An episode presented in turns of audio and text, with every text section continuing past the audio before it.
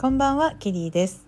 今日はちょっとね遅くなってしまいましたがあんまりこれをねオンタイムで聞いていただいている方は少ないんじゃないかなと思ってなんかあのポッドキャスト少しだけ気が楽少しだけっていうかかなりね気が楽ですね。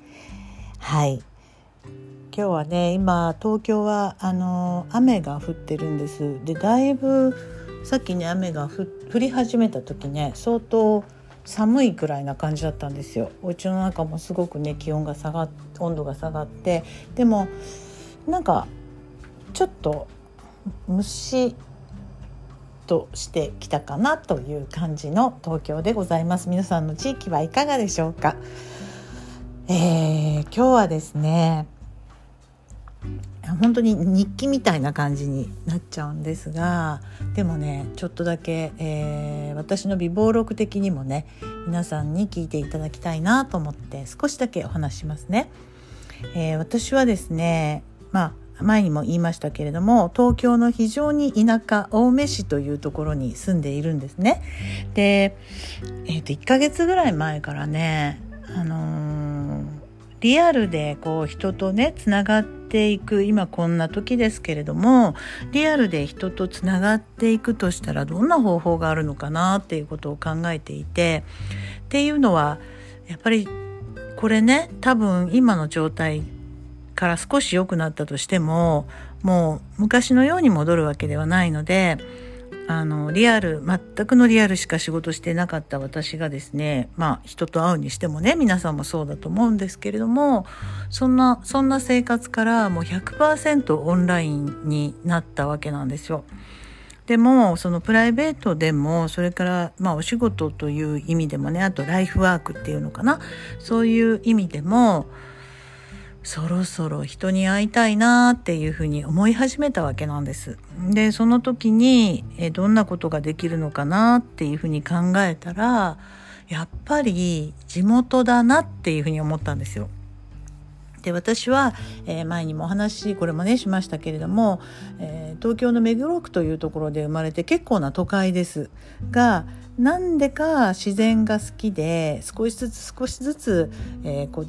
この西の方に東京の西の方に動いてきて今その青梅市という一番端っこのところに住んでるんですけどももうねややもすると青梅市が一番長いんじゃないかなっていうか、まあ、半分人生の半分近く青梅市にいるような感じなんですね。だからもうここが私のあの地元っていうかねそういう認識がすごくあってで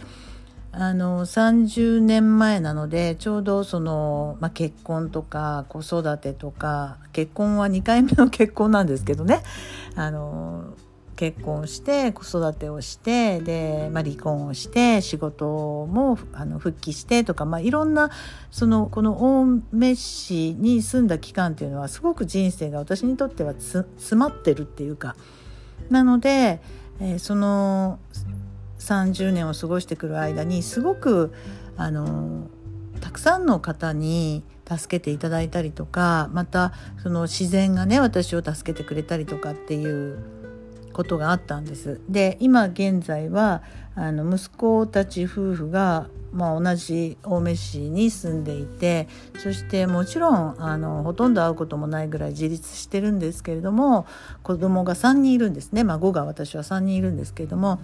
やっぱりねお嫁ちゃんも3人の孫を育てながら孫というか子供を育てながら自分も仕事をしてっていう生活をするにあたっては周りの方たちのサポートとかねあとそのいろんなその青梅の自然だったり自然が間近にあるので子供を遊ばせるのもお金がかからずに楽しく遊ばせられたりとかね。そういういろんなことがあって今の、まあ、私を取り巻く生活があるのでそうだって青梅市っていうかこの青梅の自然とか、あのー、全体にねなんかこうお返しできるような何かはないのかなっていうふうに思うとそれもその自分が、まあ、私は女性を支援する楽園美人ライフっていうそのハワイのエネルギーのようなね爽やかなあの元気で楽しく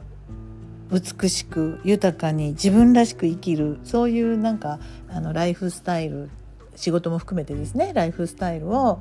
あの楽園美人ライフと呼んでいるんですけれどもそういうことをねあのここにいらっしゃる、まあ、いろんなところから移住して移住っていうかこう引っ越してこられてね住んでらっしゃる方もいるんですがやっぱりこの小さな市町であの自分が例えば起業起業しようと思ったら結構大変だったりするんですよね。あのそういう意味では、えー、田舎のいいところもあれば田舎の面倒くさいところもあるので人間関係があまりよくわからないとこうどうしていいのかわからなくなっちゃったりとか、まあ、そういうことに悩んでしまったりあと子どもさんがねまだ小さいママたちはそういうその子育てに関するあの悩みとか起きることとそれから自分の仕事とかあとプライベートとかそういうことをどういうふうにバランスをとっていいかわからなかったりっていうことがあるんではないかと、まあ、実際あるみたいなんです。なので、えー、地元の方とねつながりたいっていうこと話がすごく長くなりましたが地元のあのそういう人たちとつながっていきたいっていうのが思ったのが1ヶ月ぐらい前からだったんですよ。なのでとにかくそのあの今まで例えば都内まで行って、えー、お願いしていたこととかあのいろんなことあるんですね。あの例えばあの買い物とかもあのバッグを買うならあそこかあそこみたいなのはみんな都内だったりとかでそこが今都内にね行くことがないっていうか行きたくないので、まあ、ウェブサイトで買ってしまうとかっていうことがあのいろんなものにそういうことがサービスとかものにねあるんですけどそれを、えー、できるだけ地元であのお金を落としてみようとかあのねばならぬじゃなくてそうしてみようっていうふうに1ヶ月ぐらい前からいろんなことをそうしてきたらやっぱりね人とつながっていけるもんなんですよね。でそのある方に私は体のケアを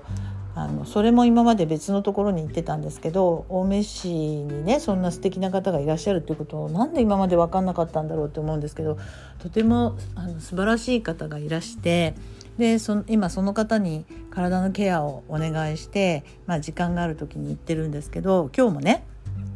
そこを予約していて行ったらもうでいろんなお話するんですよ。いつもその方とね。いろんなお話するんですけどそしたらあの私が今言ったみたいなことをこんなふうに思うんですっていうふうにお話ししたらちょっと一軒あのカフェに行きましょうって言って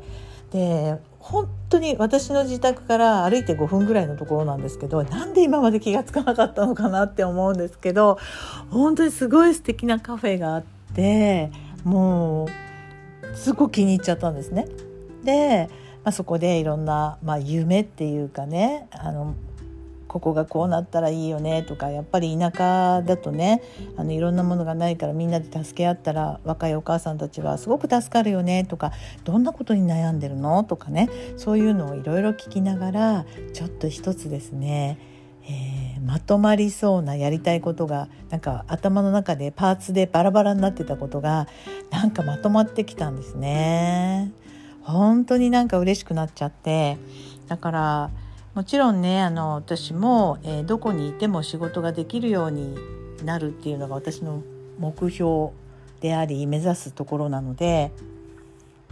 海外にね出ることとかも結構あるので、まあ、海外に出てもそこで時差さえ克服すれば仕事ができるようなスタイルを今それはそれで作ってるんですね。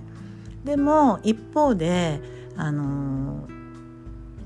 一人でやるんじゃなくてなんかそのコミュニティ的なねつながり的な感じであの何かができていってそこで元気な人が増えてきてみんながこ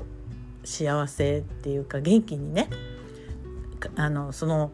人が元気になることで家族が元気になったりそのお友達が元気になったり仕事仲間が元気になったりで元気になった時にじゃあみんなで何かができるかもしれないっていうような関連したこ